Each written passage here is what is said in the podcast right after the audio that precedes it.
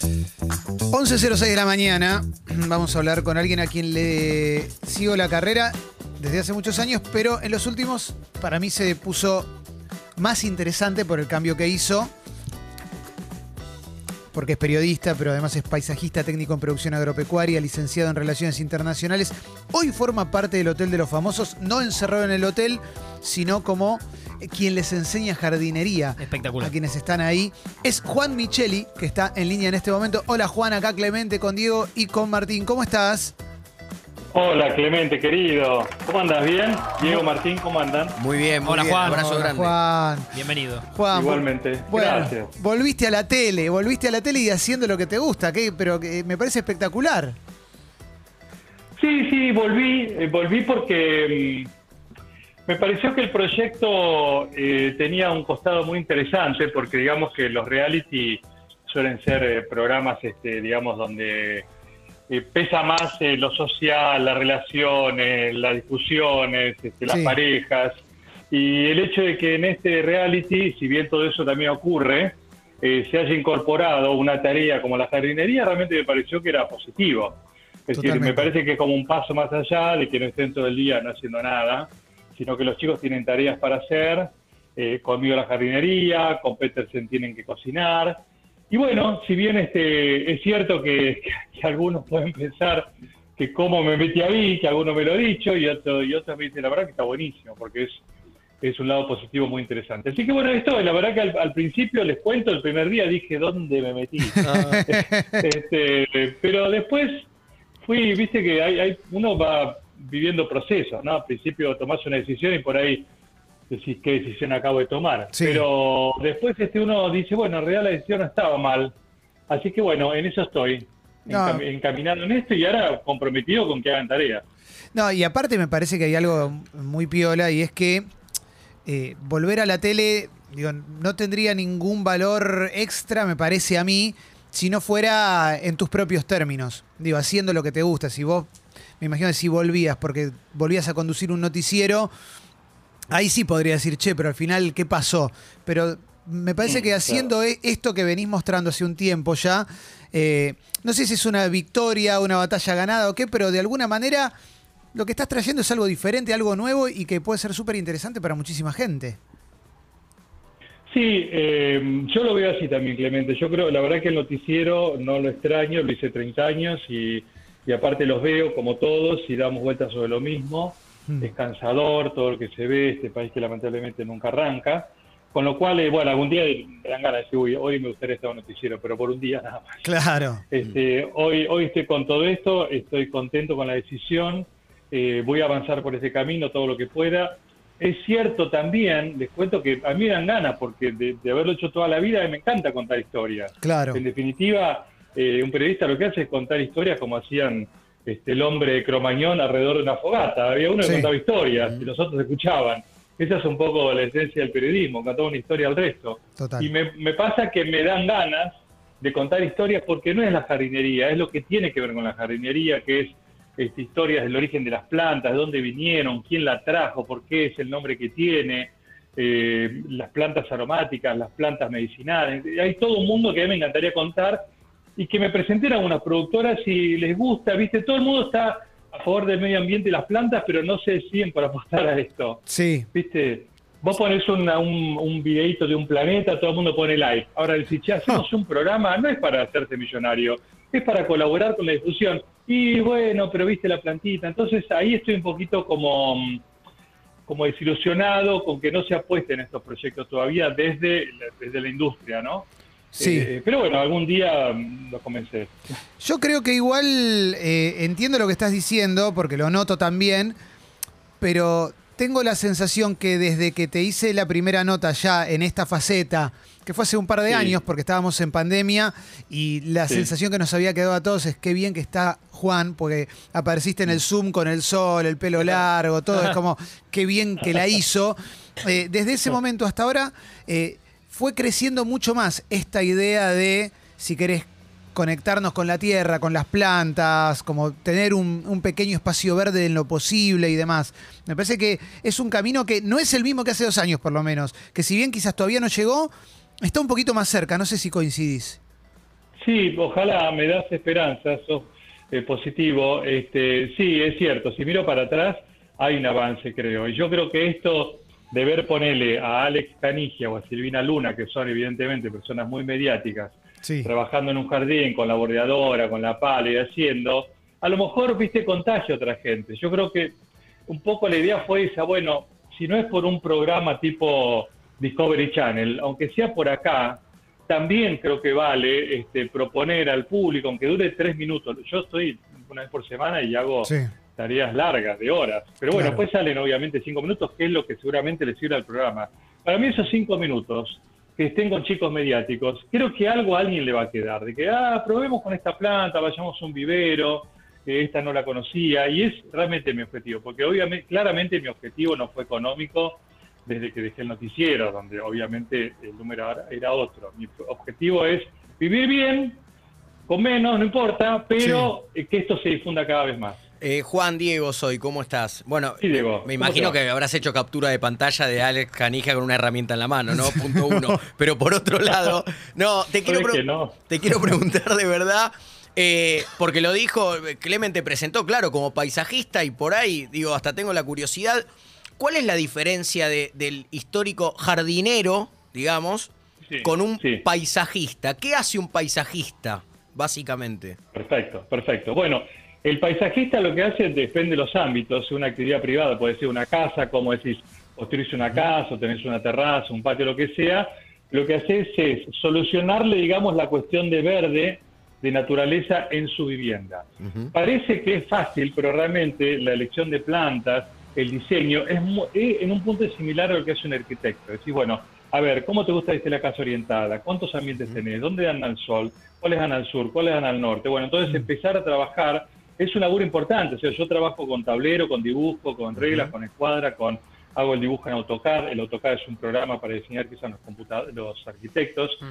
En paisajismo también se usa el AutoCAD, que es agarrar un plano, poner las medidas, ahí proyectar la casa y el jardín. Es decir, es un trabajo eh, profesional en términos de diseño, ¿no? Y a eso el diseño de la planta, y a de la planta me refiero del, del edificio, y después le agregás la plantación. Eh, después en un espacio público, que es lo que me encantó hacer, en Ecochea yo soy allá, hice un par de plazas, que es diseñar un lugar que puede ser un potrero, un lote abandonado, un baldío, para que la gente eh, lo recupere como un espacio verde. Eso me encantó hacer, ahí diseñas caminos, recorridos. Entonces, este, ese es el trabajo, digo, digamos, de paisajista, que es desde, no sé, el, paisajista que él hizo, eh, André Lenot, que hizo el Jardín de Versalles, a Luis XIV, que eran unas cosas increíbles, hasta un patio o un jardín de una casa o una plaza o un parque. Eso es diseño, realmente es diseño. Yo pensé como de la ignorancia, como mucha gente que, ah, pongo una plantita y ya está. Y no, la planta, la altura, dónde va, qué tipo de hoja, cuándo da la flor, todo eso realmente es parte del trabajo del paisajista. Que hoy en Europa, que podemos decir que es de lo más avanzado en jardinería, realmente es así, el, el urbanismo ya no se considera sin paisajismo. O sea, a la hora de diseñar un edificio, va el paisajista con el arquitecto, ya no hay dudas. Acá todavía falta. Pero afuera, el urbanismo incluye al paisajista. Juan, acá Martín, un placer. ¿Qué tal, Martín? Bien, eh, pensaba en esto que decías, me quedé con lo de, aparte de lo de recién, esto de, bueno, sí, de Alex Canigia, de Silvina Luna como influencer, ¿no? De, este, este mundo en el que vivimos hoy y, el poder de las redes sociales. Eh, y te preguntaba, ¿y vos sentís que, que aprendiste algo de ellos? Digo, en esta charla que tenés, eh, que vos le enseñás lo tuyo, algo así de, desde cómo desde una historia para subir, a qué hora hay que subir, algo que hayas charlado que decís, uy, mira, esto no lo tenía. Es buenísimo lo que me porque estoy pensando en eso estos días, porque yo llevo un mes y pico que estoy y el noticiero, aparte yo vengo de la camada que, bueno, que Clemente conoció en Canal 13, de, de Santo Biasati, de César Massetti, ¿viste esa camada? Yo me formé con ellos, de traje oscuro, corbata, este, pelo corto, no tutear a nadie, nunca decir una mala palabra, respeto. Lejos de Instagram.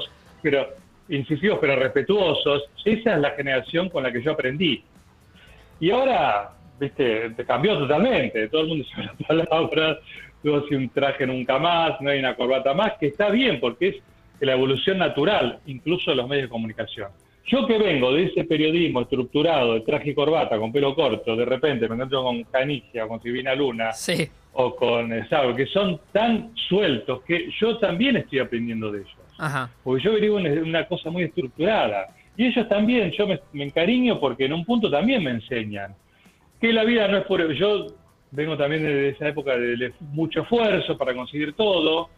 Y bueno, a veces me cuesta relajarme en lo personal. Y bueno, a veces me dicen, Juan, relájate, sí, está bueno. Y entonces estoy aprendiendo con ellos también a relajarme y a disfrutar un poco más de las cosas, que las generaciones anteriores pues ahí nos cuesta más el disfrute, ¿no? Y por eso me encanta lo que me preguntas, porque estoy justamente en ese proceso donde antes para mí hacer un chiste en una cámara era como, uy, no se hacen chistes en noticiero. Y ahora, viste, el otro día hice un chiste y, uy, hice un chiste. Cosa que, que, Clemente, que toda esa camada lo hace. Que CQC fue de lo primero que empezó a aflojar. Eh, claro, nosotros lo que nos resultaba raro era hablar en serio.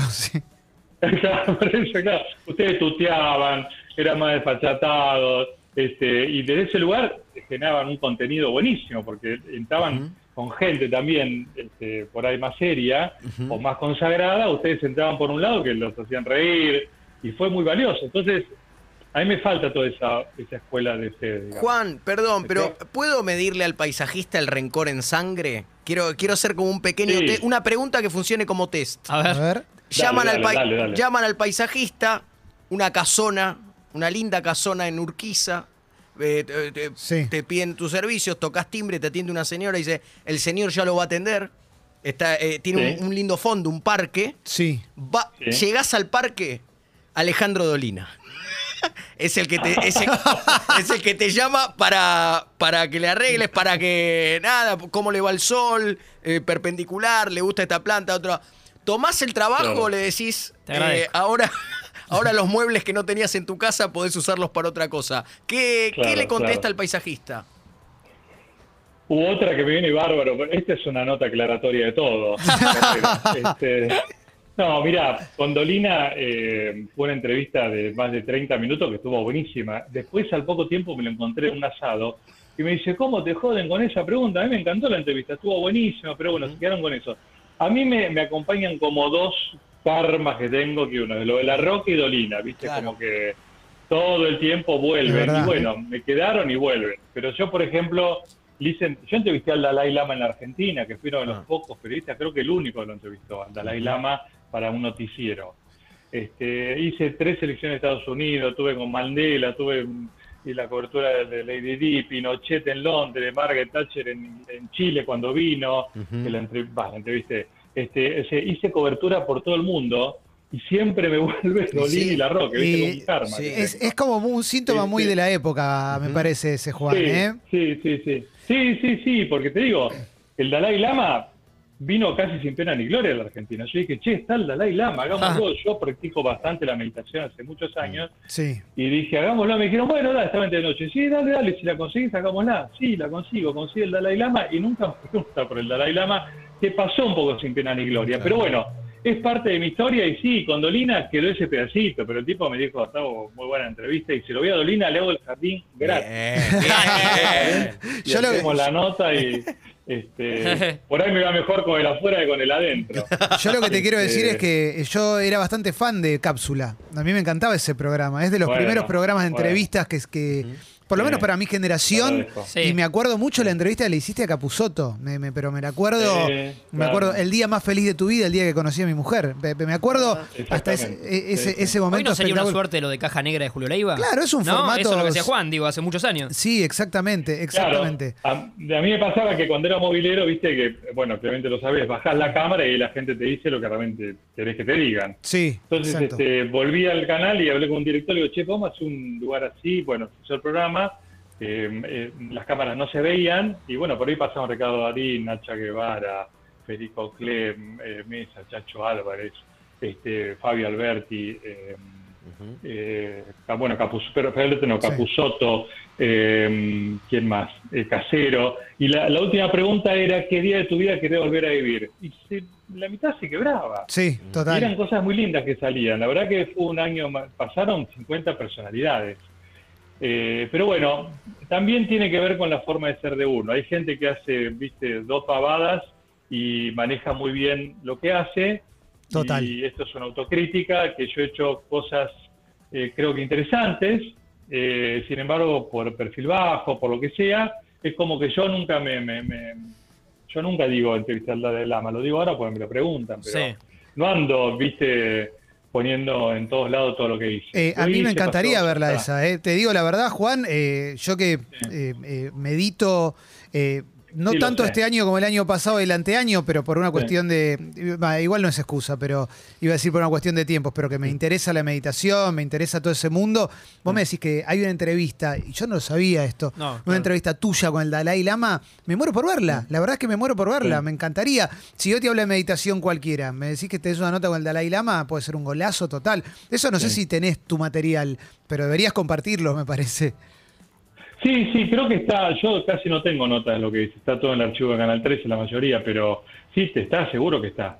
Este, pero bueno, me pasa a veces, a propósito del rencor, no sé si es rencor, pero a veces sí me da cosa que decís, la verdad, pucha, es una carrera de tantos años y gente que por ahí, este, con poco, viste, hacen un ruido. Claro. sí. ¿Qué, qué, qué, em, eso es muy, es una habilidad esa realmente, es una habilidad. Sí. Este, y yo por ahí hago y sigo y no, nada, me pasa desapercibido. Pero bueno, no, no, esto me lo hacen pensar, no, no, es así, es así. Este, después algún día se verá algo, no, no importa, ¿qué más hacer el día a día? Esto de los chicos del reality creo que está bueno, que a ellos les va a quedar algo. Ya están diciendo que algo les queda. Te quiero preguntar la última que te hacemos, Juan, por lo menos de mi parte. Soy muy fan de, sigo en, Instagram muchas cuentas de diseño de interiores y me gusta mucho el diseño de interiores de los 80. Eh, viste, como hay mucha cuenta de catálogo de eh, arquitectura de los 80. Y una constante que noto es plantas en interiores. Y me gusta, me gusta cómo quedan. Y te quería preguntar si eh, aplica a, toda, a todo lugar de la casa la planta en interior. Eh, creo recordar que en mi infancia en los 80 eh, si podía haber un, lazo de amor en la cocina, había. Eh, para vos, ¿aplica la planta en interiores en todos los lugares de la casa? Sí, okay. Em, sí no. A ver, primero, lo que está bueno aclarar siempre es que las plantas de interior como tales no existen. Claro. En naturaleza, o sea, la planta de interior es una planta que en general está en un lugar de selva o bosque que está abajo y que árboles más altos no le dejan pasar luz del sol, están en la sombra. Claro, claro. son plantas que después se acostumbraron a la falta de luz solar, entonces eh, andan bien en las casas, ¿se entiende? La sí, plantas interior en la naturaleza no hay. Son plantas adaptadas a la sombra porque árboles altos las tapan y, y no les llega la luz del sol. Con esa idea general, lo que hay que tener en plantas de interior básicamente es muy difícil, una generalidad, pero sería esta. Primero, la luz directa del sol no es buena porque justamente no están acostumbrados, se adaptaron a la sombra. Luz sí, pero no que les pegue el sol por, por una ventana, eh, porque seguramente les, puede afectar, depende de la planta. Y la otra importante es, eh, ojo con el agua eh, y con las corrientes de aire. Por ejemplo, si pones una planta bajo un aire acondicionado o cerca de un calefactor y se le complica. Claro. Eh, sobre todo la sequedad, porque en la selva, aunque esté en la sombra, son húmedas. Vos podés hacer planta al lado de un calefactor y es seca. Entonces este, hay que tratar de replicar el ambiente en el que está en la naturaleza abajo, ponerle un helecho, ¿viste? Por ejemplo, el helecho que está abajo de una selva, esa sí. misión está lleno de helechos abajo. Entonces, no luz directa del sol, sí luz, no luz directa, Ojo con la sequedad de los ambientes o el aire acondicionado, pues en la naturaleza tampoco hay aire acondicionado. Entonces, y después el riego. El riego tiene que ser moderado en general. Las plantas, aunque no se crea, toleran más la sequía que el exceso de agua. Excelente. Eso, eso está este, bueno saberlo, para, para no. No sé si se dice ahogarlas, pero sí. Que exactamente, líneas generales, ¿no? Después alguno dirá, bueno, pero tal planta aguanta ciertas plantas palustres de agua. Pero en línea general, la planta tolera más la falta de agua que el exceso. El exceso de agua lo que hace es generar hongos, este, como tenemos hongos, viste, tener, no te secar bien los pies y se aparecen hongos por la humedad. Bueno, lo mismo pasa en una maceta este, o en la tierra que mucha humedad aparecen los hongos. ¿Y el hongo qué hace? El hongo come la raíz de la planta. Entonces, cuando come la raíz, la planta muere. Los hongos no son plantas, contra lo que muchos pensamos. Son otro reino Está el reino mineral, el reino animal, el reino vegetal y el reino hongos. Fungi. Que ahí, no, no, no. uno cree que el hongo es una planta y no, no es una planta. Bueno, ahí está el, está el documental de Netflix, Fantastic Fungi, que es increíble. Ah, buenísimo. Increíble. Es genial. Porque las plantas fabrican su propia comida. Eh, con el agua y la luz del sol fotosintetizan y fabrican azúcar básicamente en las hojas.